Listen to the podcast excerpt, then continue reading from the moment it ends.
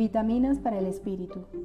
Tú puedes elegir entre esperar lo mejor de este día o lo peor. La fe crea realidades y en lo que te enfoques es lo que tendrás. Que tu primer pensamiento al despertar sea de gratitud a Dios por permitirte abrir los ojos a un nuevo día y después de dar gracias, declara que este día será el mejor. No importan las circunstancias que estés atravesando, la palabra de Dios dice que fe es ver las cosas que no son como si fueran. Y eso aplica para todo en lo que tengas fe.